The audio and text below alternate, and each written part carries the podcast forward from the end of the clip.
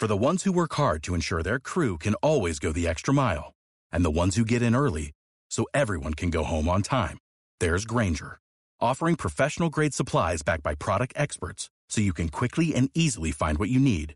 Plus, you can count on access to a committed team ready to go the extra mile for you. Call, clickgranger.com, or just stop by. Granger, for the ones who get it done.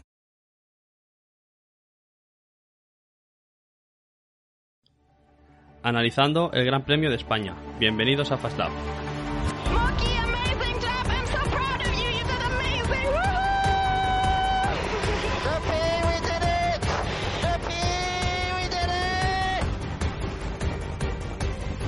Hamilton se toma un respiro, pero vuelve al ataque, se dirige hacia Cobbs. ¡Qué batalla brutal! Ahí va otra vez el británico. Se van dentro, se tocan. ¡Accidente! Se han tocado, accidente grave. Carlos, your second. No mistakes. Just keep it really clinical. I want this win from Sebastian, multi-map 2-1, multi-map 2-1, and look after your tires, please. Oh my god, guys, we did it again! Oh my god, yes! he went there! He went Muy buenas a todos, bienvenidos una tarde más a eh, un podcast de FastLab, un podcast de análisis. ¿Y qué toca esta semana? Análisis del Gran Premio de España. Gran Premio al cual asistimos el domingo. 121.000 personas que estuvimos en el circuito, acercándonos al récord de 2007. Y bueno, ¿qué queréis que os diga? Estábamos en la curva 4, Pelú Jova, que de Jova tenía poco, ya nos explicará qué pasó la organización del, del circuito, porque fue un poco raro. Y bueno, podemos decir que gran parte de la acción sucedió en esa curva 4, por lo que somos bastante afortunados, podemos decir. Y la verdad es que creo que asistimos a, una de las mejores carreras de, de los últimos años en Montmeló. Y como siempre, pues me acompañó Guillem en aquella, en la carrera de ayer y en el podcast de hoy también. ¿Qué tal, Guillem? Pues muy bien, eh, tal cual lo dices. O sea, tuvimos muchísima suerte por la zona en la que estábamos. Vimos, bueno, casi todo realmente ocurrió allí. Eh, vimos como Carlos trompeaba, que bueno, digamos que lo pasamos mal ahí. eh, El lamento. Sí, sí, sí. Bueno, luego comentaremos todo lo que vimos allí. Pero sí, sin, sin duda, un gran premio, no solo de Fórmula 1, Fórmula 2 y Fórmula 3 estuvieron súper entretenidos también. Y bueno, muy buen fin de semana, sin duda.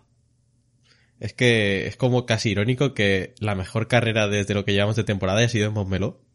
Sí. Una de las mejores, Jeddah le puede rivalizar. hmm, pero ojo que esta reglamentación parece ser que le viene bastante mejor al, al circuito que todo lo que teníamos anteriormente. exacto.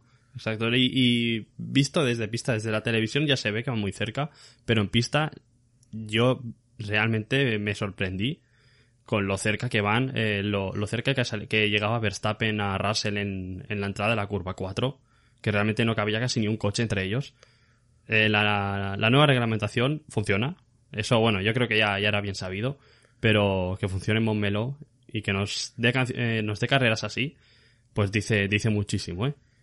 Ya, lo único es que el, el DRS sigue siendo necesario, pero ya solo falta esto sin DRS, ya Sí. sería, bueno, la clave. Quítale el DRS y ponle el KERS. Es lo mismo, pero... bueno, pues vamos a empezar con el podcast. Eh, empezamos como siempre con la quali, ¿no? Sí, vamos con la clasificación. Pues bueno, eh, la clasificación, como siempre, voy a decir desde el último clasificado al primero.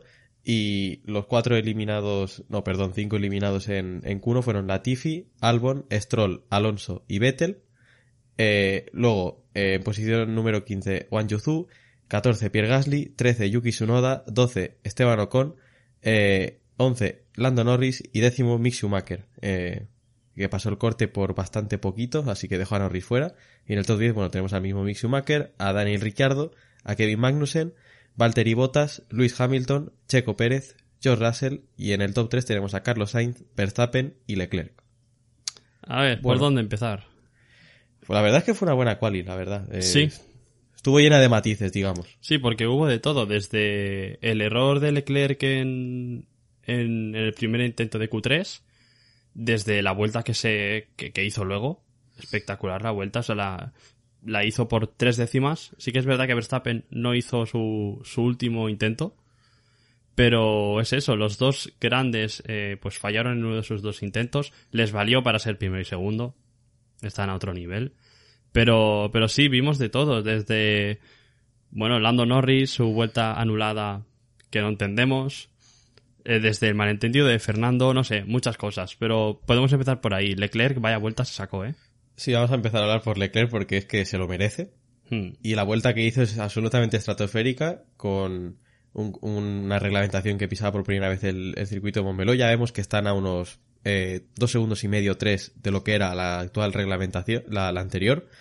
Así que Pirelli tenía razón en parte cuando dijo lo de las simulaciones de tiempo en un circuito revirado como Montmeló. Pero es que son tres décimas al segundo, que sí, que no pudo completar la vuelta, pero que solo tuvo un intento en Q3, que venía de cometer un error. Eh, un trompo en, en la chicana antes de, de la recta de meta. Y Leclerc que en un, en un solo intento se sacó un 18-7, es que es Y espectacular. hace récord en ese sector que se había salido en el anterior intento, ¿eh? Confianza. Exacto. Es que Exacto. Y además guardándose un neumático blando para la carrera. Porque pasó la Q2 con el neumático usado de Q1. O sea, que luego vamos al domingo y luego lo hablaremos que el que se guardó neumáticos fue el más listo, porque los neumáticos caían como moscas. sí, sí, tal cual. Pero bueno, Verstappen ya hemos comentado, falló en su se- segundo intento. Bueno, creo que abortó. No sé si fue cosa Sí. del motor o que le falló directamente el DRS y dijo la vuelta está perdida. Le dijeron algo relacionado con la potencia, pero es que luego salió que el DRS le había fallado. Y luego en carrera también le falló, Sí. así que Verstappen tiene problemas siempre con el DRS. Yo creo que abortó vuelta porque dijo en el primer sector sin DRS se pierde quizá tres décimas ya y, y es irrecuperable eso. Si en un circuito con un- una carga media alta, como Montmeló, Hmm. pues evidentemente puede ser perjudicial. Pues sí, era la oportunidad quizá de Carlos, que viendo que los dos de adelante pues habían fallado, aunque Leclerc, bueno, el último intento, como si no contase el fallo de antes, eh, hizo un primer sector malo, no mejoró en el último intento, y, y bueno, aún así le habría valido para, para salir detrás de Leclerc, seguramente. Sí. La cosa está en que habían 95.000 personas en el circuito el, el sábado y habían 3.500 personas en la grada de Carlos Sainz. Y es que hubiera sido apoteósico Sí. una pole de, de Carlos, pero no está. No, no está al, al nivel de estos dos. Lo llevamos diciendo desde que empezó la temporada. Hmm. Es una lástima, pero poco a poco. Es que también la presión mental que tiene que suponer luchar contra pilotos como Leclerc o Verstappen tiene que ser brutal. Pues sí. Los invitados sorpresa este fin de semana, si se puede llamar así, son los Mercedes, que el salto que han pegado con las mejoras que han traído, con solucionar el porpoising, ahora de repente es el monoplaza con la velocidad punta más alta, cuando, bueno, me acuerdo que hicimos la encuesta de cuál sería el motor que evitaríais si tuvieseis ahora un equipo, y recuerdo creo que Mercedes y, al- y el motor Renault que se llevaron la palma. Y ahora Sí, mismo el Mercedes tiene la velocidad punta, bueno, ni que sea el, no el motor, sino el, el equipo Mercedes. Sí, tener en cuenta que ahora Mercedes ha ganado bastante en eficiencia, de repente, por- básicamente por haber eliminado estos problemas de- del porpoising, que es que eso te limita a una barbaridad. Nosotros lo tomamos como un meme al principio en los test de Bahrein y de Barcelona, pero luego vimos que era más grave de lo que pensábamos. Y evidentemente eso se suma a la baja resistencia aerodinámica que tiene el Mercedes porque básicamente no tiene pontones. Exacto. Entonces eso hace que, se auparan en los primeros puestos del Speed Trap y la verdad es que fue, ahora son el tercer equipo seguro. Sí, sí, sí. No, no hay duda. ninguna duda de que un piloto está como tercer equipo, otro le va mal, porque siempre era así, a uno le va bien y a otro le va mal. Ahora lo- los vemos cuarto y sexto, pero claro, es que Hamilton hizo un 19.5, Russell un 19.3 y el siguiente es Carlos con un 19.1, que son dos décimas. Sí, sí, sí. Ojo. Sí, sí. Y bueno, hay que destacar que fin de semana que Mercedes va bien, y sabes que soy de Hamilton, pero Russell eh, no llega a las dos décimas, una décima y media más o menos, a Hamilton. O sea, La ha vuelto a ganar. Es que sí, sí, cuidado, eh. Cuidado. Eva H se ha puesto las pilas. Bueno, en plan, que sabíamos, sabíamos de su talento, pero Eva H, trending topic ayer, eh. Sí, y la misma Eva H ha respondido a, dice, no sé por qué soy trending topic, pero parece ser que he hecho podio. Buenísimo, tío. Pues buena noticia, ¿eh? Que los Mercedes estén ahí. No solo en sábado, sino que luego hablaremos que el domingo también están allí. Y, bueno, eh, a mí lo que me hace pensar el, gran paso adelante que han hecho en, en nada, que en traer un paquete de mejoras, es que ¿por qué no pueden estar al nivel de Ferrari y de Red Bull con las siguientes mejoras? Quiero decir, Mercedes es un muy buen equipo parece que ahora han entendido cómo funciona el coche, han solucionado los problemas de porpoising, probablemente pueden bajar el coche más y ahí quizá ganan velocidad. El Mercedes va muy bajo, va muy bajo. Y, y ¿por qué no llegar al nivel con un, un par de mejoras más? Es que lo peor, lo voy a decir así, lo peor de estos cabrones es que son capaces de llegar. Exacto. Exacto. Son- es que son Eh, buenos, son muy buenos. Han demostrado, pese a la fuga de ingenieros que han tenido hacia, Ferrari, Red Bull, incluso Aston Martin, que siguen ahí, que pueden hacer mejoras así prácticamente de la nada, de estar desde, en un pozo y salir de repente. Y esto, a ver, a mí, como aficionado de la Fórmula 1 y que no tengo eterna simpatía hacia Mercedes, a mí me da miedo. Hombre, pues sí. Recordemos que en Jeddah Hamilton cayó en Q1. Eh, hablaremos luego de la carrera que se hizo. Y yo riéndome en Twitter, si es que, Sí, ¿para sí, me sí. río? Bueno, eh, malas noticias para Pérez y para Sainz, seguramente, porque van a tener compañía de, de ahora en adelante.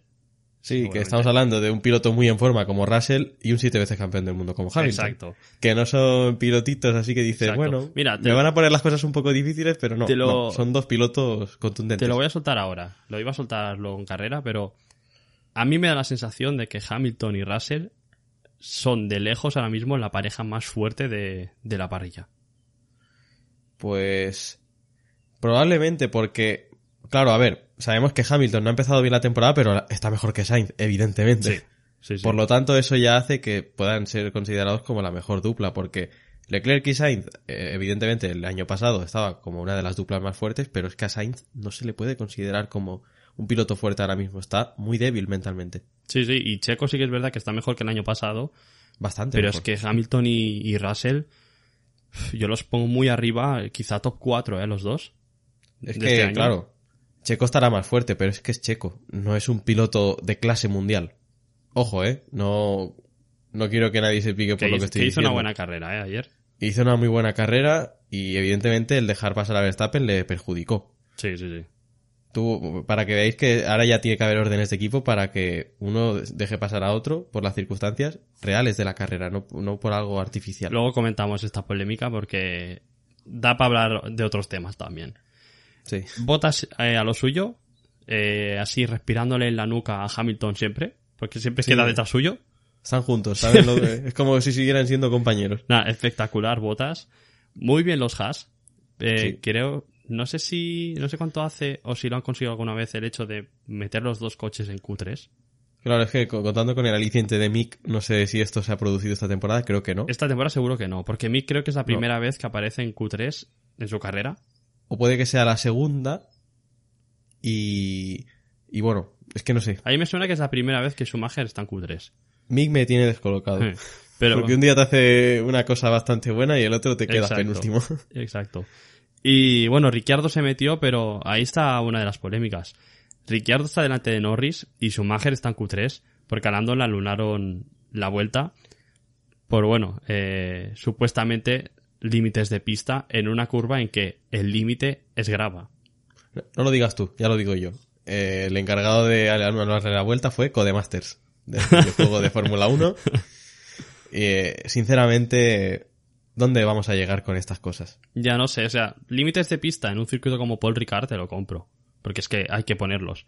Pero Sí, en esa aeropuerto. curva, que sí, que Norris seguramente los cuatro neumáticos los tenía fuera de, de lo gris, del asfalto, ¿vale? Pero es que es AstroTurf y ya viene la grava, un cacho de claro. grava enorme. Claro, el que quiera jugársela así, que se lo juegue. Que se pasa, pisa tierra y pierde tiempo. Y ya está, o sea, el límite de pista es la grava. Pero bueno, en, en carrera también habían pilotos que, bueno, y en, clasificación seguramente también, incluso Fernando, que, que usaban ese, astro- ese AstroTurf para ganar tiempo. Y, y bueno, solo, solo penalizaron a Norris. Pero, pero bueno, eh, lo arregló luego el domingo, eso sí. Sí, la verdad es que sí, pese a encontrarse muy mal, que esto luego lo hablaremos y por eso lo consideramos otro de los pilotos del día del domingo. Pues sí. Y bueno, quiero destacar a Yuki Tsunoda. Cuidado, Otra vez por delante de Gasly. cuidado, eh. Ojo con el pequeño japonés. Sí, a mí me da la sensación de que Yuki está, yendo para, para arriba, pero que Gasly no está teniendo un buen inicio de temporada, eh. No se adapta a la nueva reglamentación, porque comparas al Gasly de 2021 con el de 2022. Muy mal le tiene que haber ido el invierno personalmente para que esté así. Sí, sí, sí. Le está costando aún así Alfa Tauri mal, eh. Los dos en Q2. eh, mínimo, mínimo tendrían que haberse quedado con una plaza de los Haas, seguramente. Pero este año, este año el Alfa Tauri no es el del año pasado, ¿eh? El año pasado tenían un auténtico cochazo y este año están bastante más atrás. Y bueno, y otro equipo que bastante mal en clasificación en Momelo es Alpine. Alpine, lo de este sábado, horroroso, ¿eh? Decían de un cambio de setup desde el viernes al, al sábado. El viernes Fernando quedó quinto y sexto. Hmm. que sabíamos que el del tercer, en el tercer sector el, el- el de curvas lentas era bastante bueno, el Alpine. Pero de repente nos encontramos con esto. Fernando, posición 17, eh, sacrificado por el ingeniero básicamente. Yo, lo de Alpine, me estoy empezando a cansar. Cada carrera pasa algo. Es que es eso. El otro día decían que Alpine da em, sensación de equipo pequeño, da sensación de Haas. De Es que- tener errores tontos porque Fernando no pudo hacer su última vuelta en Q1. Ocon no hizo, fue el único piloto sin hacer su última vuelta en Q2. Y todo fue por mala organización, mala estrategia. Es que ta- tan mal equipo, si es la misma gente del año pasado en cuanto a empleados de base. Sí, sí. vale, sí, ha cambiado la gente de la cabeza. Pero los empleados de base, los mecánicos siguen siendo los mismos, ingenieros. ¿Cómo no saben cuando sacar a un piloto? Cambiar una rueda. Alonso tuvo otra mala parada el domingo. Sí, sí, sí. Que nosotros en el circuito, mira, fue de las únicas cosas que se nos escapó. Eso y el toque de Gasly con, con un Aston Martin. Hmm. Pero, Pero pero, es eso, es Alpine, que- Alpine este sábado dio destellos de equipo novato. Sí, como si hubieran entrado ayer a la. Fórmula 1 y llevan desde el, como este nombre, pues desde Benetton. Es que, Hmm. Pero bueno, que si hay que hablar de un equipo y hay que reírse de ellos, es de Aston, Aston Martin. Mar- Aston Martin, Porque no sé cuántos habrán gastado de, del presupuesto anual. En las mejoras. Pero mucho, ¿eh? Porque han cambiado el coche muchísimo y están en igual. Igual. También te digo, a lo mejor es que yo ya dije que Aston Martin no parece un equipo de Fórmula 1, parece una empresa. Una empresa tal cual como cualquier otra, que está ahí por estar. Si salen beneficios bien, si salen pérdidas, ya haremos algo. No parece un equipo de Fórmula 1. Es como que Lawrence Stroll no es la persona indicada para estar ahí. Y si, si fuera la indicada, tiene que tener alguien al lado que de verdad entienda lo que es la Fórmula 1. Hmm. Pero es que te gastas un pastón del límite presupuestario porque no sabemos cuánto ha sido, pero poco seguro que no. Que va. Y los pones a los dos coches en P16 y P18. Al final con los dos coches con las mejoras. No, no, fatal, fatal. O sea, han perdido, probablemente han perdido la temporada aquí. Porque... A ver, cabe otra opción, aquí entre todas, que puede ser que se estén adaptando al nuevo paquete. A lo mejor llegan a Mónaco y te suben cuatro o cinco posiciones, que igualmente sigue siendo un fracaso. Pero, quién sabe. Sí no que es verdad que es como si estuvieran en Bahrein ahora. Es como si llevaran seis, eh, bueno, cinco grandes premios menos de experiencia con el coche que el resto de equipos. Pero aún así, no sé, ¿eh? No sé, a mí me, me huele, me huele mal, me huele mal. Por- Es que Aston Martin, no, no- yo no le veo futuro más allá de que llegue alguien y compre el equipo tal cual. sí, Tipo Audi, lo que dijimos. Audi, algún Porsche, algún constructor así. O tener a alguien al lado que, que te maneje el cotarro. Porque Lawrence Lawrence Stroll no tiene la idea suficiente, yo creo. seguramente, puede ser, puede ser. Y luego los Williams que, bueno, a principio de temporada parecían una cosa Mm. y se están deshinchando. Se están Sí.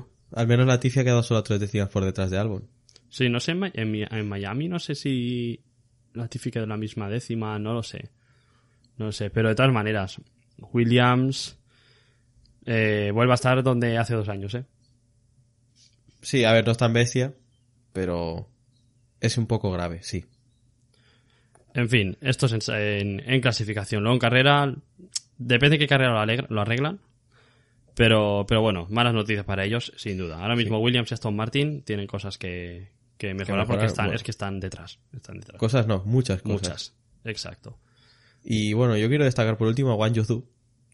Que es que en carrera, pues, mejora, pero es que en clasificación está un segundo de Le botas. cuesta mucho, sí.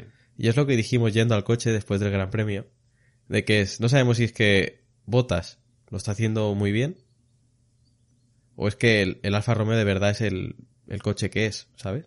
Hmm, sí, sí. Que claro, com- como, es como Mick Schumacher el año pasado, no se podía saber el nivel porque al final se estaba midiendo a, a Mazepin, a otro rookie también. Y con Botas es lo mismo, o que en el Alfa Romeo, que tampoco se puede saber más o menos qué tal es el coche, como el Alfa, eh, el Alfa Tauri el año pasado, que probablemente, probablemente el Alfa Tauri era un coche al nivel de McLaren y, y de Ferrari el año pasado. Lo que Sin pasa es que el hecho yo- de yo tener sí. a un Yuki Tsunoda que era rookie te hacía parecer que el coche estaba por detrás. Pero la cosa es, viendo Valtteri Bottas, lo que ha sido estos últimos años, que no ha estado al nivel de Hamilton ni cerca, que ahora está en, en Alfa Romeo, se saca unas clasificaciones, unas carreras tremendas, la cosa es, Bottas tiene un nivel muchísimo mejor que el del año pasado, o es el mismo Bottas y el Alfa Romeo es un coche aún mejor. Para estar con Evidente- Mercedes, quizá. Evidentemente, Bottas ha subido el nivel, pero el Alfa Romeo es una mezcla de los dos factores. Alfa Romeo es un muy buen coche, sin duda. Es que se ve, es un coche que se ve ligero, no sé, me, me da la percepción a mí, a simple vista. Hmm. Se ve como, lo veo como más pequeñito que los demás, no sé por qué. ¿Será el color? No sé. Puede ser, puede ser. Es muy, muy bonito el Alfa Romeo, ¿eh? Sí, en persona. Brilla. Sí, gana y las fotos que hemos hecho ya las iremos colgando porque hay, yo hice al menos 300 fotos. Por ahí. No, pero el, el rojo del capó brilla muchísimo, ¿eh? Con el sol. Es espectacular. Pues imagínate, con- imagínate eso con el logo corporativo Ya, de la marca. ya. Bueno, a ver Guan Yuzu si se adapta y, y entonces el Alfa Romeo, cuidado con, cuidado con el equipo, ¿eh? Sí, porque la cosa es que en carrera va mejor. Sí, sí, el sí. piloto chino, así que Exacto. Pues vamos ya con la carrera, si te parece. sí, vamos con la carrera. Box and fit confirm, please, Max. Pues en cuanto a la carrera, eh, tenemos como retirados a Charles Leclerc, Ewan Yuzu, lo de Leclerc hay que hablarlo evidentemente, y los 18 clasificados fueron Alex Albon, Kevin Magnussen, Nicolás Latifi, Lance Stroll, Mick Schumacher, Pierre Gasly, Daniel Ricciardo, Sebastian Vettel y el top 10 lo conforman Yuki Tsunoda, Fernando Alonso, Lando Norris, Esteban Ocon, Valtteri Bottas, Luis Hamilton, Carlos Sainz y en el top 3 tenemos a Russell, Pérez y Verstappen. Y Fernando salió último porque cambió el motor aprovechando que salía pues el P17. Mejor cambiarla ahora que en Bakú. Vamos con Fernando, ya que lo mencionas. Sí, podemos, puede ser el primer piloto que, que- que- del que hablemos porque yo creo que fue uno de los mejores pilotos ayer. Y sin duda, pues, el- la palabra padre y padreando lo, lo llevó a un, a un buen nivel. eh, supo darle significado. Y yo creo que hizo una carrera a lo que se le pide a Fernando.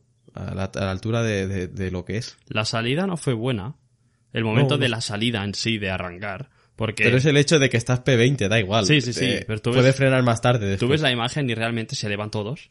Lo único que Sí. era entre rebufos y, y como está tan atrás puede frenar más tarde. Y entre toques y, y de todo, pues acaba pasando creo que tres coches o algo así. Pero es que igualmente el Alpine, y podemos hablar aquí de tanto de Fernando como de Ocon en conjunto, el Alpine ayer en carrera iba muy bien. Iba muy bien que Fernando y en una posición eh, acorde a lo que vimos en los libres 1 y 2, te podía hacer una quinta sexta posición. Sí, sí, saliendo en una posición normal, estaría quizá con, con botas Sí. por ahí. Con, bueno, es que Ocon hizo muy buena carrera, ¿eh? Quizá el, es que- el tope de Alpine estaba en séptimo, ¿eh? Sí, es a lo mejor a la altura de botas, incluso con el problema de Hamilton, como mucho se podía optar a una quinta, como muchísimo. No sé yo si tanto, ¿eh? Pero, pero bueno. Pero lo digo porque al final acabaron a cuatro segundos Sí, botas sí, y. Hamilton, por eso lo digo. No, mi duda es si Fernando podría haber llegado a botas, ¿eh? Porque entre botas y Ocon hay, hay 15 segundos. Pero la cosa es que eh, este Alpine, eh, al menos el domingo, no es ni mucho menos el de, el de las últimas carreras. En clasificación no ha ido tan bien, pero bueno, tampoco iba tan bien antes. Es para que os hagáis una idea, y Guillem ahora me va a dar toda la razón. En el Gran Premio que más temperatura ha hecho, tanto de pista como en ambiente, el Alpine no ha degradado como era esperado. Es que ese es el punto. Ese es el punto. ¿Un reglaje cambia tanto un coche? Sí. ¿O es que de verdad alguna... Claro, eso es evidente que un reglaje cambia muchísimo un coche. Pero a lo mejor eh, la mejora del alerón trasero, algo así, alguna optimización en, en algún reglaje de, de suspensión, sobre todo de suspensión, que influye mucho en el desgaste de los neumáticos, algún- o reglaje de frenos o cualquier cosa, ha ayudado a que los neumáticos degraden bastante menos. Y degraden en la línea de los demás equipos, claro. Pero es, es lo de Ferrari el año pasado, que en Paul Ricard tocaron fondo porque es que degradaban exagerado. Que sí, que en clasificación eran más rápidos que los McLaren, pero luego llegaba la, carrera y los McLaren les sacaban 20 segundos. Y fue llegar a ese fondo, cambiar, nada, no, no trajeron mejoras, fue simplemente llegar al, al próximo fin de semana, mirar de equilibrar todo y Ferrari empezó a ir muchísimo mejor que McLaren, por lo que quizá Alpine va por el mismo camino. ¿Sabes? Y pues mira, eh, los dos pilotos en top 10, siendo que Ocon salía decimosegundo y Fernando último. Por lo que la carrera de Alpine, espectacular, pueden estar súper contentos porque yo, y creo que tú, tú igual, no nos esperábamos nada de esto, ¿eh? No, yo me esperaba que Fernando se iba a quedar ahí atascado entre un Williams, un Aston Martin, algo así, viendo lo que vimos el sábado. Pero bueno, es una alegría y vimos a Alonso pues adelantar. Es la primera, la segunda carrera que yo veo de Alonso después de la de 2018 en el circuit y lo veíamos adelantar y yendo a por más Hmm. y con ganas. El adelantamiento a Vettel, Se espectacular. grita, eh, se grita en el circuito, eh, como si estuviera como si estuviera jugando la carrera. Sí, sí, sí.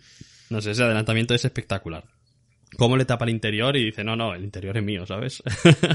Es parecido a lo que pasa con Verstappen y Russell para que Russell se acabe defendiendo después. Sí, sí, sí.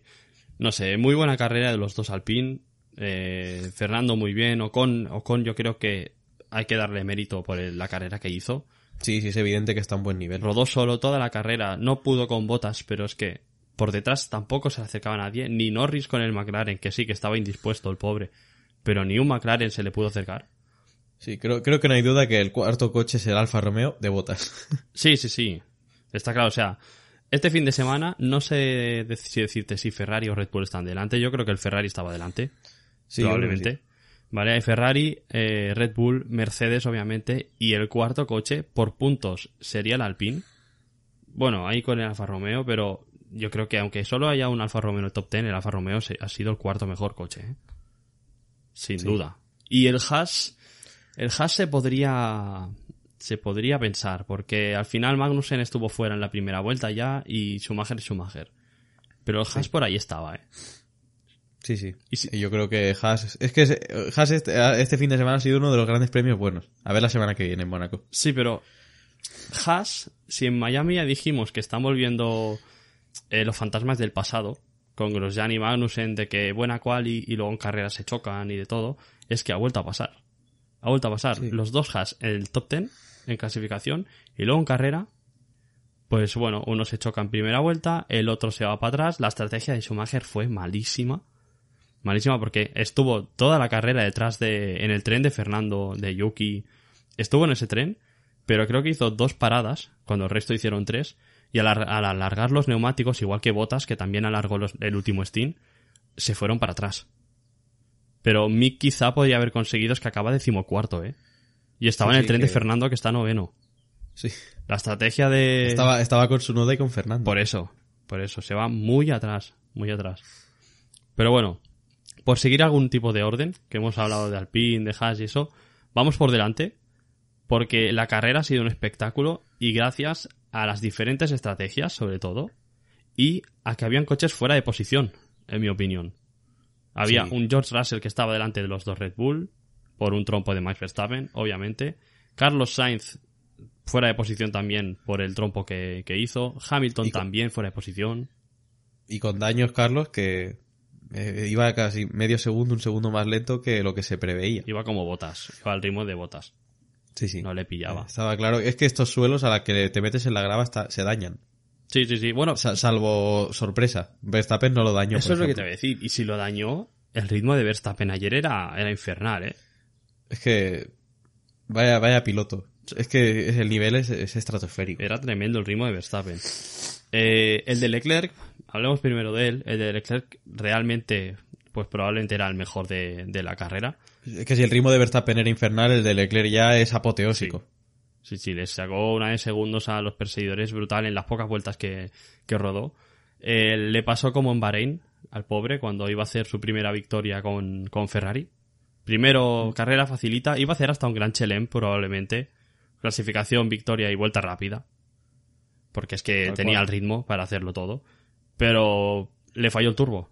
De hecho, en las imágenes se escucha como le baja la presión y- y se queda sin potencia. Sí, sí, es un sonido doloroso. Exacto. Y, y no fue el único motor Ferrari que, que falló, el de, el de también. Por lo que eh, hemos tenido este fin de semana un motor Mercedes, que ahora es el que consigue la velocidad punta más alta, y un motor Ferrari que es el único que ha fallado. O sea, Malos Mambo. síntomas, ¿eh? De cara a la duración de, de cara al final del mundial. sí, Porque si hemos llegado a 5 o 6 carreras y pasa esto, sí, sí. mm. Sin duda. Luego está Alpine, que es otro caso aparte, y Honda, que ya veremos. Pero al menos en Ferrari yo estaría un poco preocupado, pero que el motor es bueno, eso Mm. no cabe duda. Y bueno, con Leclerc fuera, se quedaban a lucha por la primera plaza entre Russell, entre Russell, ¿eh? es que tened en cuenta Russell ya, Pérez y Verstappen. Bueno, Pérez quizá no hace falta ponerlo porque Red Bull sabía que no iba a ganar, seguramente. Pero increíble lo de Russell, ¿eh? O sea, Eh, estamos con los ministros de defensa, tuvimos a Fernando, tuvimos a Checo y ahora tenemos a Russell. de verdad, o sea, la que le devuelve a Verstappen cuando Verstappen tiene el interior cogido, el adelantamiento hecho ya, yo no entiendo. O sea, yo creo que Verstappen ahí se despistó o algo. Porque no es normal cómo se le mete por el exterior.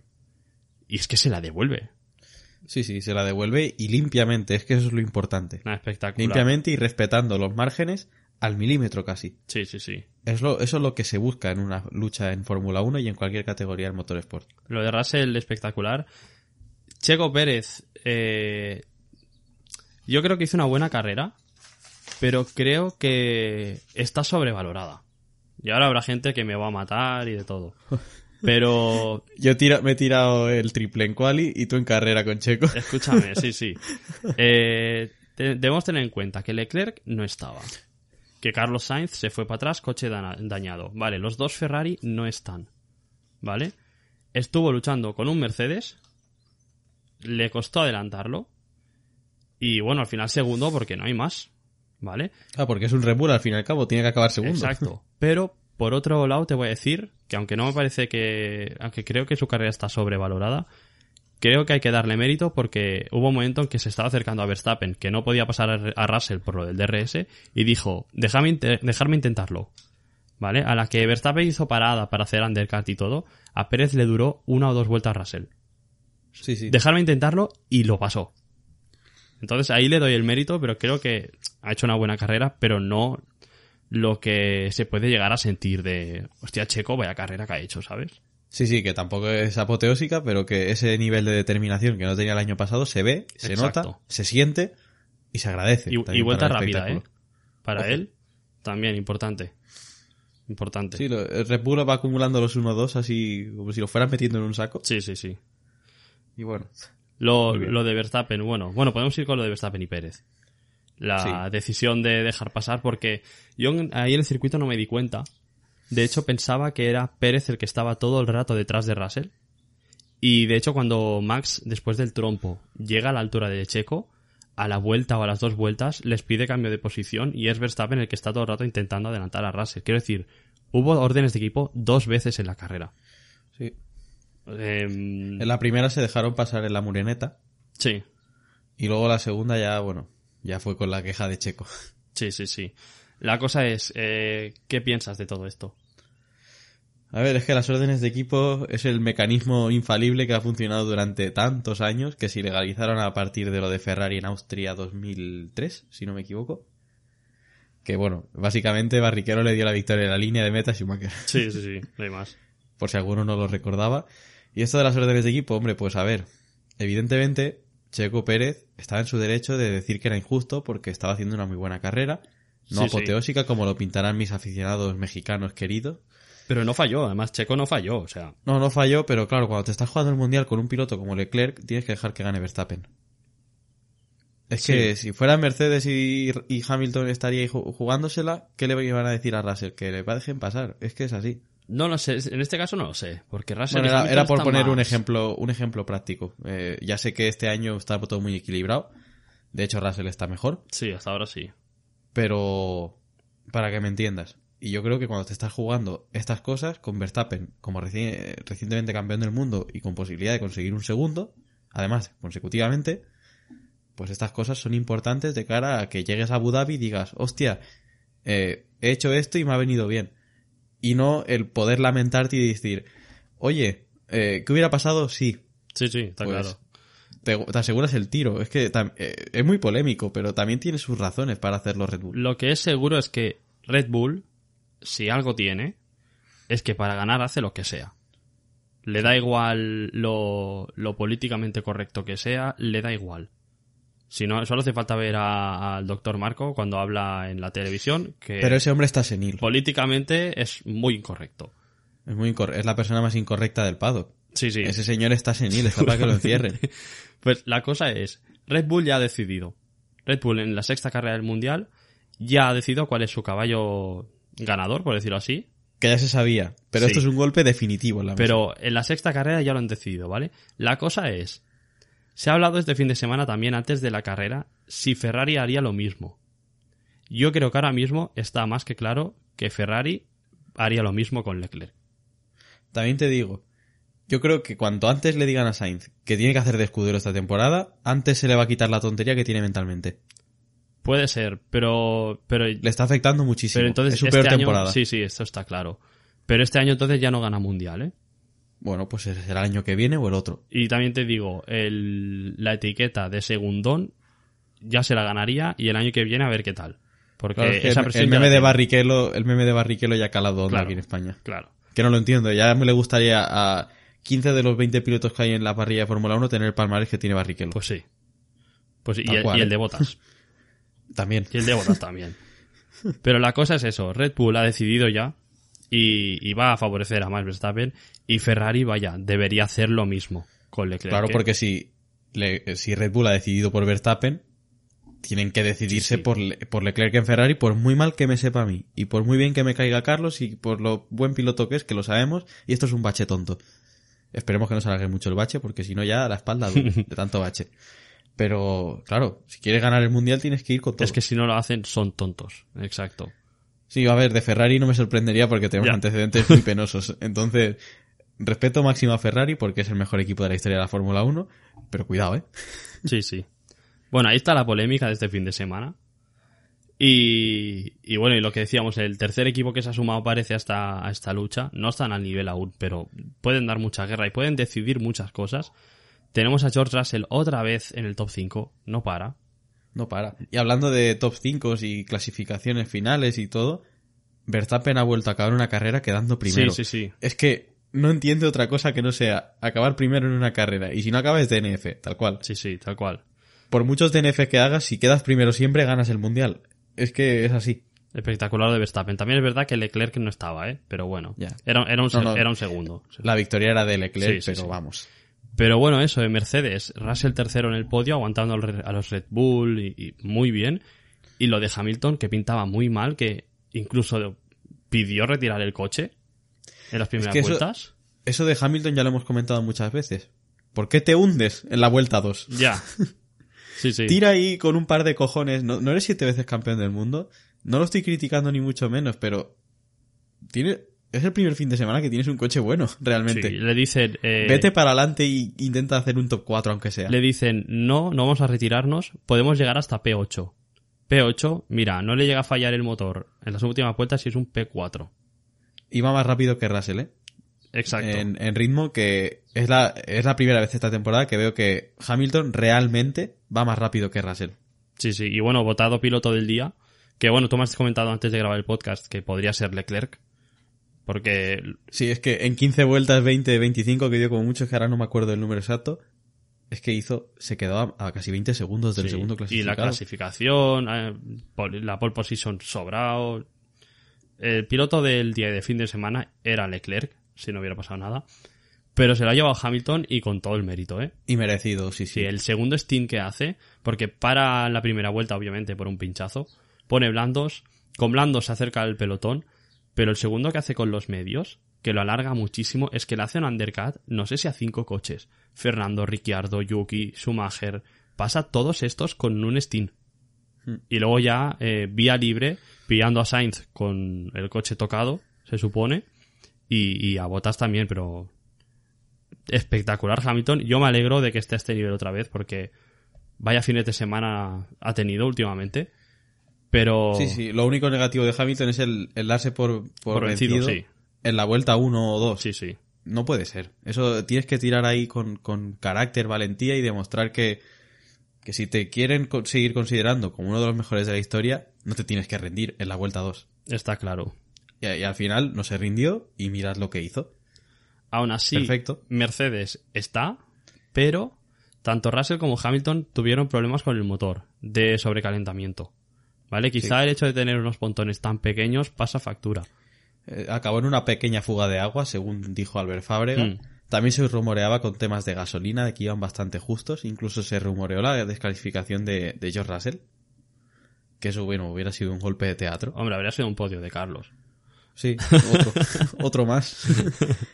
Pero, joder, hubiera sido un mazazo. Eso. Sí, sí, duda. pero oye, que es una muy buena noticia que estén allí, ¿eh? Sí. Desde luego, es una muy buena noticia.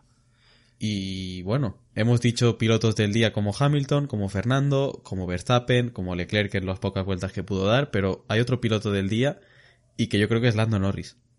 Pues sí, porque la carrera quizá no es espectacular. Tú, tú la ves sin saber lo que, pues su estado físico y dices, bueno, una carrera normal, pero las imágenes de antes de la salida, nada, a cinco minutos de subirse al coche y luego quedando, es que no veo los segundos que le sacó a Ricciardo porque Ricciardo fue doblado y él no, pero le pasó en pista y octavo, cuatro puntos, cuando es que yo creo que no se le deberían haber dejado subir por, por salud, No, porque sale del coche destrozado.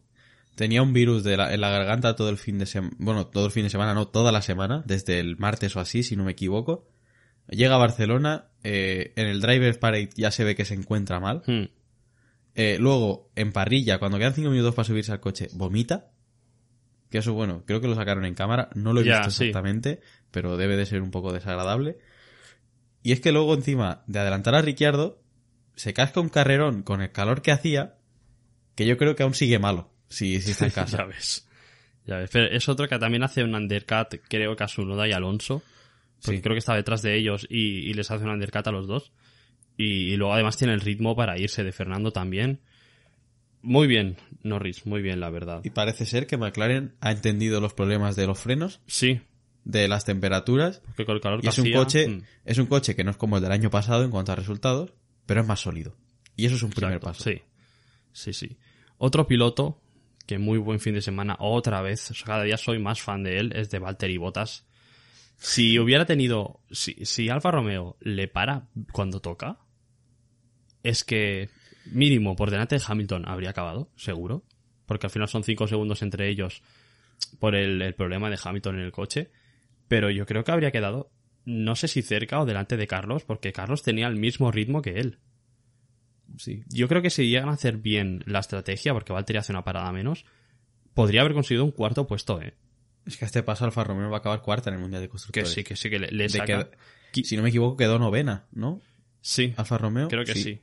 Hostia, claro, sí, sí. Creo que en sí. 2021. Y, sí. y es que 15 segundos a Ocon. Con una estrategia mala. Es que Es mucho, ¿eh?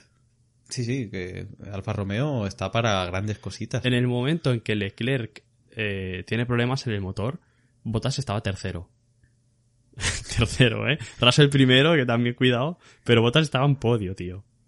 Es que es, Nah, es, es de aplaudir lo de Bottas y Alfa Romeo esta temporada. Sí. Se han adaptado perfectamente. Y es que qué listos eran cuando les decían lo de los 798 kilos, que como eran el único equipo ellos no querían que... claro. Se, se notó que el coche nació bien, porque si ya tienes el peso ideal, el coche ya va a ir bien. Al menos tenemos en cuenta que el Alfa Romeo, hasta que los equipos vuelvan a bajar el peso hasta los 800 kilos, que lo subieron 2 kilos más, Alfa Romeo, al menos hasta mitad de temporada, va a seguir siendo un coche así. Luego, cuando todos los equipos lleguen al peso, no sabemos cómo va a estar, pero vaya, que tampoco va a cambiar mucho la cosa, yo creo, ¿eh? Hmm. Sí, sí. Que mejoras van a ir llegando y Alfa Romeo tiene una base sólida, con Sauber, todo bien. Sí, sí. Y yo creo que, bueno, es que han habido muchos pilotos que lo han hecho muy bien este fin de semana. Creo que el último que queda por comentar es Yuki Tsunoda. Otra vez, ya hemos dicho, ya hemos hablado bien el sábado, aunque se quedó fuera de Q3, quedó por delante de Gasly. Y la carrera de Tsunoda, muy bien también, ¿eh? Que el Alfa Tauri no está quizá para esos resultados. Un punto que se lleva, que seguramente sabe a poco, porque un punto no es nada del otro mundo. Bueno, pero poco a poco. Pero siguiendo al ritmo de, de Fernando, y, y bueno, y Y de que a Fernando, a Fernando le costó Sí, un sí, poquito sí. adelantarlo. Y es más, hay un stint en el que Fernando sale por delante, Yuki le adelanta a Fernando, y luego cuando vuelven a parar, Fernando le sienta mejor el neumático medio o el blando, no sé cuál es, y pasa a su noda. Pero que estuvieron ahí peleando, y lo más importante es que no sé a cuántos segundos quedó de su compañero Pierre Gasly. Ha sido una, una auténtica paliza, ¿eh? La de este domingo de Yuki a Gasly. Sí, sí. La ha pasado por encima y que evidentemente a Gasly no lo van a echar de Alfa Tauri, Hombre, no. pero es para plantearse la renovación de su noda. Mira, yo el año pasado recuerdo decir que no lo habría renovado. Y, y empiezo a creer que habría sido un error, ¿eh? Porque es que está demostrando muchas cosas. Noda se demostró en Fórmula 2 que tenía el potencial sobre todo a la hora de adelantar. Era muy bueno en maniobras eh, tipo Ricciardo, de lanzarse desde un dive bomb, digamos. Y vemos que Noda pues, se está adaptando a esta nueva reglamentación, a, a lo que es la Fórmula 1, eh, pese a medir 1.59. y ponerle el toque, Y se el toque de ríe. humor. Pero muy bien, Noda Es que no, no podemos decirle nada malo de momento en esta temporada. Pues no. Pues no, la verdad es que no. Y pasando ya con pilotos con una mala carrera, el primero de ellos es Carlos Sainz, sin duda. Eh, sí que es verdad que había una racha de viento, que también echó a Max Verstappen, pero al final el resto de pilotos no trompearon esa curva con la misma racha de viento. Y aunque hay... vaya, vaya dos pilotos eh, trompearon allí, ¿eh? Exacto. Y aunque sí que es verdad que hay que darle mérito por cómo salva la salida, porque realmente ahí cuántos coches se salen y se quedan en la puzolana. Sí, Y, y Verstappen, de hecho, lo salvó mejor aún. Exacto. Que, que ni trompeó como tal. Eh, Creo que se le fue de atrás más dentro de la curva ya, que va más lento, Sí. ¿vale? Pero aún así, los dos pilotos, para no quedarse atascados en, en la grava, muy bien, ¿eh? Lo controlaron muy bien. Y tengo que decir, antes de que sigas, de que el lamento que se pegó, se escuchó ahí en la grada. Cuando Carlos se salió, Sí, fue de decepción absoluta. Guillem puede deciros el cabreo que pillé. sí, sí, sí. Porque yo sabía que al nivel de Verstappen y Leclerc no estaba Carlos, pero joder, me molestó mucho, digo, y bueno, y solté algo descalificativo hacia Carlos, lo de el, el grabas. Es el meme de este, de esta temporada, pero es que me molestó mucho, en plan, no me lo esperaba.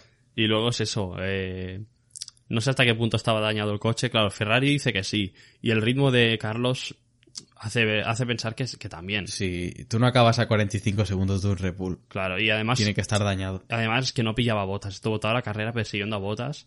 Llegó a estar en algunas ocasiones a un segundo, pero es que no le llegaba. No le llegaba. Y viendo el ritmo de Leclerc, Carlos no estaba a ritmo de botas ni de coña. ¿Qué va? Ni de coña. Pero bueno, que es otro domingo realmente decepcionante. Otra vez. Quizá es que carreras buenas, pues la de la de Miami, Bahrein probablemente que hizo segundo porque Verstappen el, el motor le dijo basta, pero pocas más le recuerdo, eh. La de Jeddah quizá, pero son 3 de 6. No es que Carlos no ha empezado, es super temporada, es peor que la de 2018 en Renault. Es que Sí, sí, sí. incluso eso. Si lo de Renault nos parecía malo, espérate a ver esto. Exacto. Que no es por na- es que a nosotros Carlos nos cae perfectamente, es piloto español, sabemos que en, en McLaren lo teníamos adorado a, a Carlos. Y ahora vemos esto y Ya no es smooth operator, ¿eh? no, El- ese- es muy El smooth operator ahora Russell. Se le podría llamar a él, eh. sí, Pero Carlos ya desde luego no lo es. No lo es. recuperará su título nobiliario por decirlo de alguna manera, A pero ver. poco a poco. Esperemos que sí. Eh, más pilotos que han hecho un domingo penoso.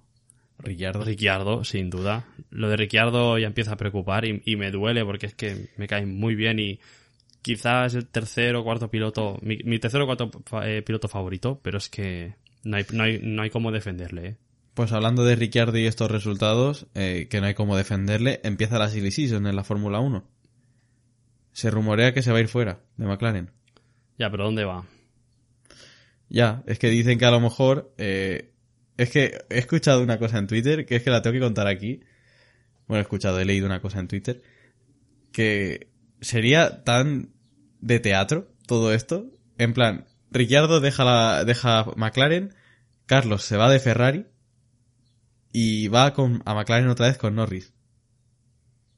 Eh, ahora mismo me daría, me daría miedo ¿eh? que Carlos volviese. Ya. Y dicen que el puesto de Ferrari sería para Fernando. Anda ya. Bueno, cuidado. Como lo quieren fuera de Alpine, porque parece ser que le están haciendo la cama. Eh, Luca dio unas declaraciones ayer que no me gustaron nada. En plan, diciendo, tengo que buscar hueco a Piastri. Que no sabemos si será Williams o a lo mejor será Alpine, al final. Ya, ya, ya. Entonces hay un montón de factores, porque Alonso, ¿cómo va a ir a Aston Martin? Si, si está muchísimo peor. Ah, Otra opción de Alonso es ir a McLaren otra vez. Pero no lo creo, Pero no yo, sé. yo, es que a mí me dolería una- como una puñalada. Bueno. Mira que McLaren es de mis equipos favoritos, pero es que estoy seguro de que iría a McLaren y el equipo empeoraría. Es que pasa siempre. Puede ser, en Renault ha estado tres veces, en McLaren le falta una para estar tres Sí. veces, otra vez. Para llegar. Pues vamos a Ferrari y ya estamos dos también. Exacto. Bueno, No, hombre, a ver, joder, si, si Carlos eh, se recupera mentalmente, en plan esta temporada la acaba mal, puede, Ma- McLaren puede resurgir y si Fernando está en Ferrari, a mí me, me alegra la vida, la verdad, pero pues es muy sí. difícil. Pero tú lo has dicho, es, es silly season, ¿eh? Se Sí, puede decir muchas rumorea- cosas y luego... Sí, que incluso puede volver Montoya a la Fórmula 1, ¿sabes? que, o Kimi. Buah, ojalá volviese Kimi, tío. que Kimi con ese Alfa Romeo con botas de compañero. Ojo, ¿eh? No, no. ya te digo. Tú te ríes, pero ojo, estaría en cuartos y sobrados, ¿eh? Porque Wang Yuzu no es mal piloto, pero tampoco está, está haciendo grandísimas cosas y Kimi ya está adaptado a la Fórmula Sí, 1 Sí, sí. y hubiera sido un muy buen compañero de botas. Pues sí. Y dos finlandeses, ¿eh? Sí, sí, cuidado. Y además que han tenido las suyas ya, ¿eh? Entre los dos. Sí. Pues Gasly también, no sé, yo creo que ha sentido la presión de los españoles. Hombre, se le pasa por francés. No sé, muy mal, porque no solo era el ritmo, sino echó también a Stroll en, mientras le intentaba adelantar el piloto canadiense. Sí.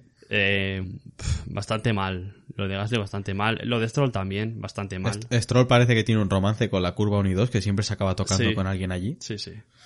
Pero bueno, al final Stroll sí que es verdad que, que tiene accidente con Gasly, pero Vettel está en- al borde de los puntos. Con un steam muy bueno. Vettel hace un steam muy bueno el, el, el de blan- el de medios, creo. Lo alarga mucho. Sí, Vettel está a 3.000 mundos de Stroll ahora Sí, mismo. Ahora mismo sí.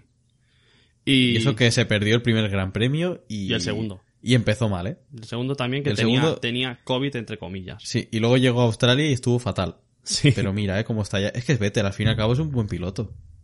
Hombre, mejor que Stroll, desde luego. Hombre, sin duda, es que Vettel, a ver, de los 20 pilotos que hay en la parrilla, Vettel es bastante bueno.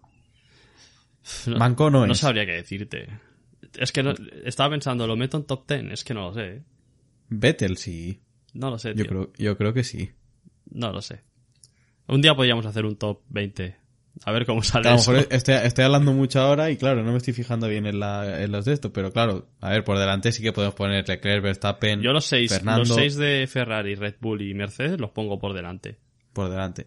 Fernando evidentemente también. Exacto. Norris también lo pongo por ahí. Sí, claro, es que es un Vettel pensando ya casi en el retiro. Claro, es que incluso Gasly sí que es verdad que está teniendo más carreras, pero es que yo incluso pondría a Gasly por delante de Vettel, ¿eh? Mm. Tú no, Apoyando a un francés. tú no. a ver, que Gasly, tío.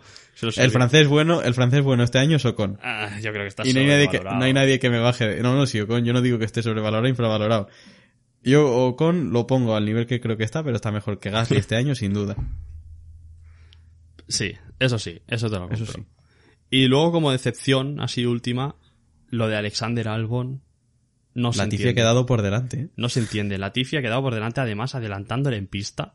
Y lucharon en nuestra curva también. Es que pasó todo allí. Yo no sé, yo no sé Albon qué le ha pasado, pero que Latifi te gane pasándote en curva, yo creo que es de lo más doloroso que hay en la Fórmula 1 actualmente. ¿eh? Viendo, viendo el nivel del Latifi actual. Por eso. Por eso que No sabe mal por Albon, pero a ver, una mala carrera, no puedes tirar del carro tanto con un equipo sí. tan deficiente como es actualmente Williams. Hmm. Estas cosas pueden acabar pasando. Y yo te lo dije en el, en el Gran Premio. Albon es de las mejores cosas que le ha pasado a Williams Sin después duda. de Russell. Sin duda. Pero claro, que te adelante la Tifi. Como que te mira un poco la confianza. Sí, sí, sí. Pero bueno, es, es- seguramente es cosa de una carrera, ¿eh? No, no, no creo, no creemos que vaya Ya, ya. para largo. Y por último, quizá nos queda hablar del accidente entre Magnussen y Hamilton. Magnussen, el pobre, es que ya la carrera Sí. estuvo perdida desde el primer momento. Si se mete en la curva Magnussen intentando adelantar, porque claro, Hamilton va con el neumático medio. Pero cierra Pero es mucho. que, claro, cierra, cierra mucho, pero estamos en la vuelta 1. ¿Y qué pasa en la vuelta 1? Que todo lo que pase es lance de carrera. No, pero también es verdad. Yo no lo veo, yo no veo un culpable yo- así. no, no veo, no veo una culpabilidad excesiva. Exacto. Yo lo veo como un lance de carrera y los, los comisarios acertaron, Sí, evidentemente. realmente es eso. Hamilton pues no puede ir más al interior porque no le dan las gomas y... y se me ha olvidado el nombre, Magnussen. Y, y Magnussen al final, pues bueno, eh, malentendido entre los dos seguramente de... Confías que el otro piloto pues gire más. Ceda un poco Sí, también. Hamilton sí. que ceda un poco Magnussen por fuera porque es que no podía tirar más. Y pues mira, pues se tocan y ya, y ya está. Y ya está, no hay más. Pero bueno, en la carrera de Magnussen, Hamilton tenía, carrera, eh, tenía coche para remontar, pero el pobre Kevin no. No. No, además se fue por la grava él, perdió más tiempo que Hamilton, aunque Hamilton pinchó rueda. Eh, Magnussen Sí, quedó más pese, atrás aún. pese a ese toque, el, el rendimiento del Haas en carrera bastante deficiente en comparación a la cual. Sí, sí, sí. Sin duda. Sin duda. Pero bueno, una carrera es que de lo mejorcito, ¿eh? Que hemos visto, Sí. de lo mejorcito. Eh, Recuerdo que estábamos en el circuito que es que nada más salir los Fórmula 1, nada más empezar la carrera, que era Fórmula 2 y Fórmula 3, todo el mundo sentado en la pelús, toda la carrera de Fórmula 1 entera, todo el mundo de pie. De pie. Todo el mundo, nadie se sentó. Pero porque es que estaba eso A reventar, Y eh, la gente expectante, la carrera, nerviosa. La, la- la batalla Russell con los Red Bull se vivió muchísimo. Y es que, igual que en Fórmula 2 no tuvimos la capacidad de enterarnos de todo, en Fórmula 1 nos enteramos de absolutamente todo, sin tener una pantalla Y delante. yo creo que todos los que estábamos ahí en la pelús, ¿eh? O sea, Sí, es que había acción como para ir entendiendo qué pasaba, cuándo paraba un piloto. Eh, no sé, espectacular. Yo es el segundo gran premio al que asisto. Y sí que es verdad que el otro fue una carrera bastante más aburrida. Pero recuerdo estar sentado en, en la silla, tranquilito, mirando pasar los coches. Este, este domingo lo he vivido. Lo he vivido. O sea, he llegado Sí, a sí. estar saltando sin darme cuenta, ¿sabes? Eh, escúchame, que es que para nuestros espectadores, eh, cuando Latifi adelantó a Albon, eh, Guillem se estaba descojonando. Literal. Lo estaba viviendo hasta eso. Me faltó decir el comentario de, de Cuquerella con botas. Qué triste es la vida de Albon. Y que a la mínima, bueno, fue un, un gran premio de, de vivirlo, de, de risas, porque nos estuvimos descojonando todo el día Sí. de cualquier cosa y fue una gran experiencia. Y bueno, antes de hablar de la experiencia en sí, vamos a repasar la, la tabla de pilotos Vamos, y vamos. constructores. Y bueno, Hombre, hay en cambios cuanto a los- importantes, ¿eh? Sí, bastante. En cuanto a los pilotos, tenemos nuevo líder. Habemos nuevo líder. El Max. Verstappen, Max Verstappen, el campeón del mundo, con 110 puntos, cuatro victorias de cuatro carreras terminadas y cuatro podios, claro. Y luego tenemos a Leclerc a 6 puntos, con 104, con el DNF. Eh, a ver, es una distancia bastante poco, pero claro, es que hace, tres, hace dos, tres carreras los teníamos a 40 puntos. Sí, y lo que sorprende es que Checo está tercero. A solo, ¿cuántos son? 25 puntos, creo, de Verstappen. 25 puntos son muy pocos, tío, ¿eh? sí, son, es una carrera. Y ¿no? aún así han decidido y- ya beneficiar a un piloto, ¿eh? Es que, es que choca bastante. Sí, es, es fuerte. Que Checo, o sea, realmente Verstappen tiene una mala carrera. Pérez queda segundo. Pérez se pone a 7-8 puntos de Verstappen, ¿eh? Que, vale, está bien que Red Bull haya tomado la decisión, pero es que quizás es muy temprano para tomarla. Sí, es... Es que es temprano, pero es lo que hemos dicho antes. Por, por muy polémico que sea, estás pensando en el campeonato y Sí, en Abu Dhabi. mira Hamilton, el año que gana el campeonato Rosberg. El coche no le acompaña para nada. ¿Quién te dice que el Red Bull de Verstappen este año no empieza a fallar así? Ya, pues si quizá ya te falló, quedas- ya falló en dos carreras, puede volver a fallar. Quizá te quedas sin piloto por el que luchar por el mundial porque has estado beneficiando a Verstappen. Checo quizá ha perdido 30 puntos por dejar ganar a Verstappen y, y Checo se queda pues quizá a 30 puntos de Leclerc al final del mundial. También te digo, no, no contemplo a Checo ganando un mundial de tú a tú con Leclerc. Pues que no se sabe, es muy largo, tío. Ya, ya sé que es muy largo. Y más ahora hablando en el contexto actual de Fórmula 1 que tenemos 22 carreras. Al final no serán 23, por Hmm. si no lo sabíais. Pero que yo pues, con todo el respeto hacia Checo no, no lo veo ganando un mundial. Bueno, yo aún no lo descarto. Está muy cerca, tío. Ya, ya, está muy cerca. Sabemos que las cosas... eh, es como que ha sido un shake-up aquí de, de puntos de, y, y cosas inesperadas y vemos a, a cinco pilotos. En plan, Carlos aún puede entrar, si puede, Sí. con algún problema de los de enfrente, puede entrar ahí en la lucha. No la lucha del mundial, eh, sino por quedar tercero, diría yo. Pero yo es lo que te iba a decir. Si en Mercedes mejora, que Russell no está nada lejos, eh. No, no, que Russell está a nueve puntos de... Que- Tiene 74. Cuidado. O sea, que es que yo incluso veo al Mercedes de Russell con opciones aún, eh. Sí. De ganarlo. Hamilton quizá ya no tanto, está demasiado lejos. No, eh. Hamilton está hasta a 46 Sí. puntos de Hamilton por 74 de Russell, para que veáis la dimensión del nivel de Russell respecto al de Hamilton, que no queremos desmerecer Ahí a Hamilton, trampa, pero... eh. En esos puntos Sí, hay trampa. Es- También hay trampa. Yo te digo que si Hamilton hubiera tenido las carreras decentes, quizá Russell estaría por delante por pocos Y puntos. si Hamilton no hubiera leído tantas veces Alfa Tauri, Sí. pero que aún así yo creo que Russell estaría por delante, pero los estarían ahí los dos, eh. Seguramente. Sí. Si los safety cars que beneficiaron a Russell, Hamilton estaría y a la luego, par. viendo cómo está la cosa, que cada, cada carrera, cada cual, y vemos cosas diferentes, tenemos una del séptimo al duodécimo, diría yo, tenemos algo bastante apretado. Me explico. Tenemos a Norris con 39 puntos, Bottas con 38, con, con 30, y los que tienen 11 puntos, que son Ricciardo y Sunoda y Magnussen con 15, yo creo que en algún momento pueden auparse. Hombre, Magnussen, seguro. Sí, a ver, Ricciardo y Sunoda lo dudo bastante. Pero luego, claro, tenemos a Alonso con 4, que si Ocon tiene 30, Alonso puede llegar en algún momento, porque Ocon también puede tener problemas. Hmm. Para que se me entienda que esto no va a acabar así. A mí Ocon me sabe mal, pero le estoy empezando a coger tirria, ¿eh? Y no por francés, sino porque es que... Que también, que también. Bueno, en verdad me da bastante igual eso, pero le estoy empezando a coger tirria, ¿eh? La sonrisilla que tiene... Bueno, bueno, ríete ahora, ríete ahora. Ya veremos Sí, sí. luego. Sí, ríete ahora que Alonso también empezó más o menos así la temporada pasada, pero a la que, a la que eso, ¿qué pasó? ¿Qué pasó? Te- que le dio una victoria en Hungría a Esteban y encima quedó por delante, aun teniendo los 25 puntos de la victoria. Por eso, Toma. por eso. Pero bueno, que sí que tiene razón de que eh, Botas, Ocon está al nivel de Botas, que Que ya es decir, a mí no me da esa sensación. No me No. lo da, ni mucho menos. Sí que es un pasito verdad. por delante botas. Sí, sí que es verdad que Magnussen puede llegar seguro, el Haas está para más. De su noda no sé qué pensar porque está muy bien él, pero el Alfa Tauri no es gran cosa. De Ricciardo tengo más dudas. Yo Ricciar- Ricciardo creo que puede llegar más que su noda, porque al final McLaren, el McLaren es un mejor coche. Mira, Lando al final está séptimo, Ya, pero Ricciardo no, no es Norris. pero tiene destellos de vez en cuando. Ya. Tiene carreras que, que no están. En Miami, en Miami no sé si ahí estuvieron a la par. No, estuvo Norris por delante. Estuvo Hasta que tuvo el accidente, sí. Sí, sí, sí. Pero, pero este año ha habido carreras que estaban a la par. Hubo, no sé cuál fue, no sé si fue Imola, que estuvieron juntos toda la carrera, uno detrás del otro. Hmm. Creo que sí que fue Imola, creo que sí. Y al final Norris acabó en el podio. Sí. Puede ser, sí, En sí, Imola, sí. sí, sí. Sí, sí. Por eso, y, y eso, eh, Alonso acabará pasando a Vettel, a Gasly, a Sunoda, probablemente. Si, si lo que hemos visto este fin de semana en un circuito como Montmeló, que es lo más global que te puedes encontrar en el campeonato, el Alpine ha ido bien, eh, Fernando es cuestión de tiempo que consiga un sexto, que consiga un, un séptimo, un octavo constantemente. Y eso van a ser muchos puntos eh, al final. Muchos. Pues sí. Y bueno, dicho esto y para terminar el podcast, si quieres hablamos de la experiencia del fin de semana. Bueno, del domingo que fuimos al Gran Premio. Sí, bueno, decir por último que Red Bull ha pasado a Ferrari. Eh, eso es verdad. y, y poco más. Por detrás se mantiene todo bastante parecido. Pero bueno, que Red Bull ahora mismo lidera los dos campeonatos, básicamente. Y por bastante, por 26 puntos ahora mismo. Ojo, eh. Sí, sí. Bueno, dime, ¿qué tal el fin de? A ver, eh, lástima de la calor infernal que hizo. En plan, para que os hagáis una idea, cuando salimos ya del circuito y pasaron como 10 o 15 minutos, el coche seguía marcando 39 grados, así que eran reales, Hmm, sí, sí. como la vida misma.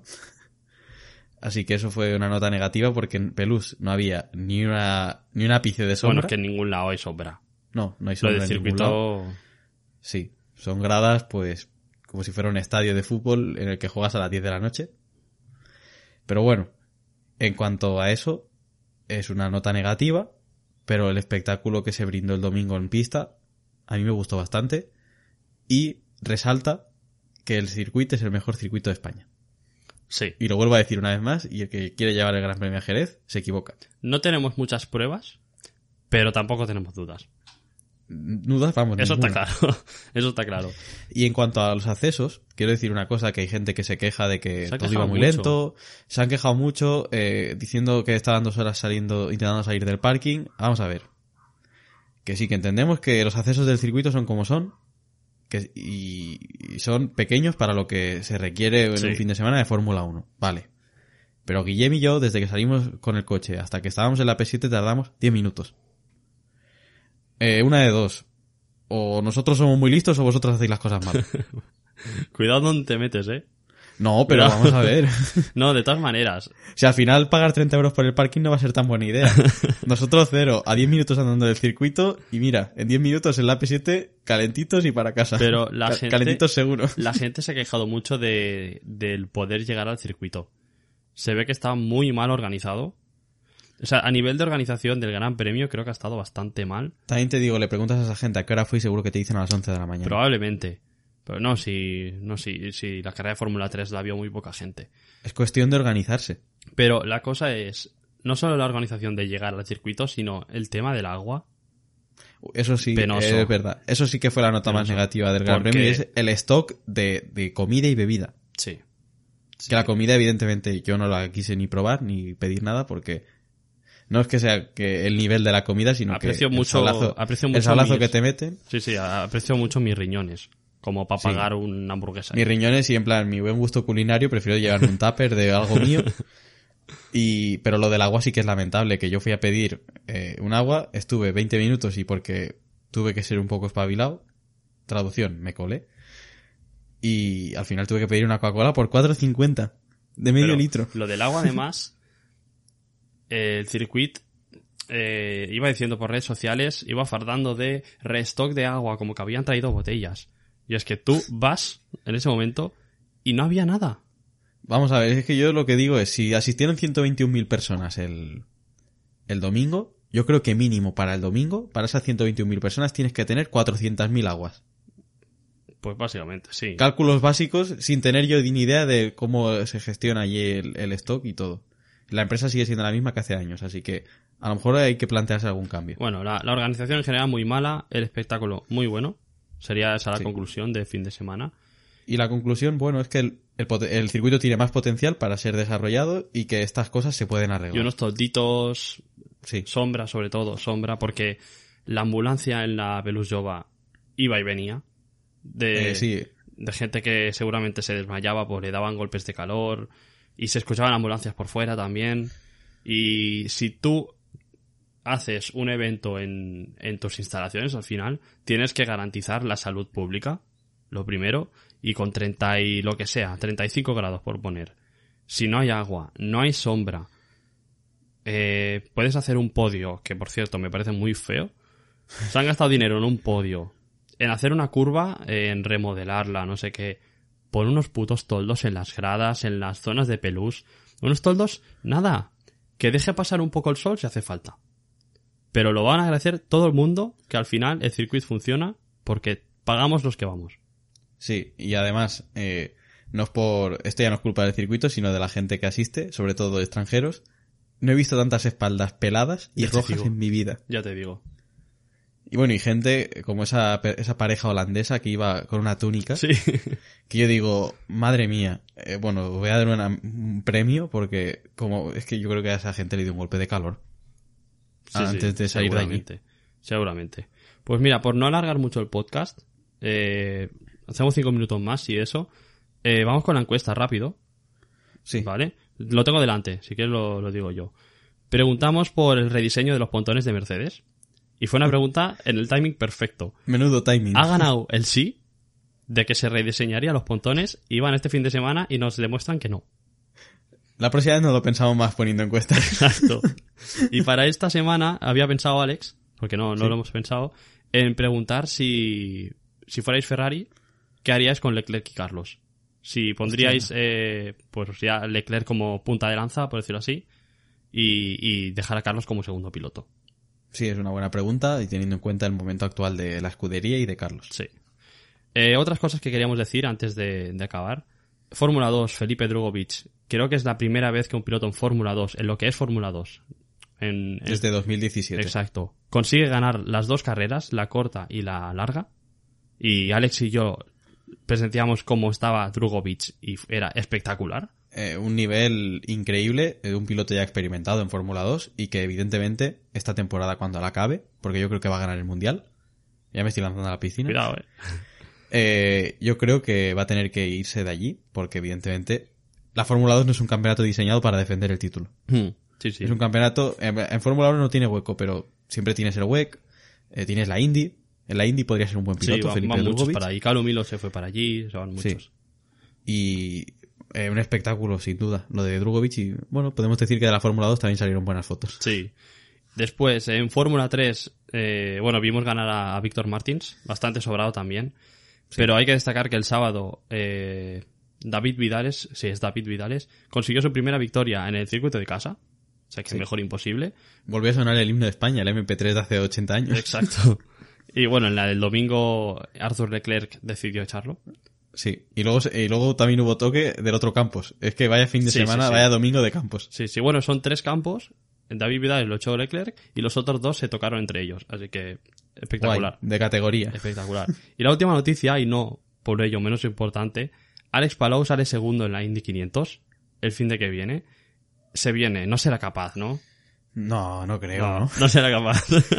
Eh, solo decimos que ojalá Palou, al menos, va- no vamos a decir aquí una predicción muy, muy alta, pero que al menos haga podio en las 500 millas Pues de sí. Indianápolis. Bueno, que el podio realmente po- impor- importa poco en la Indy 500, ¿eh?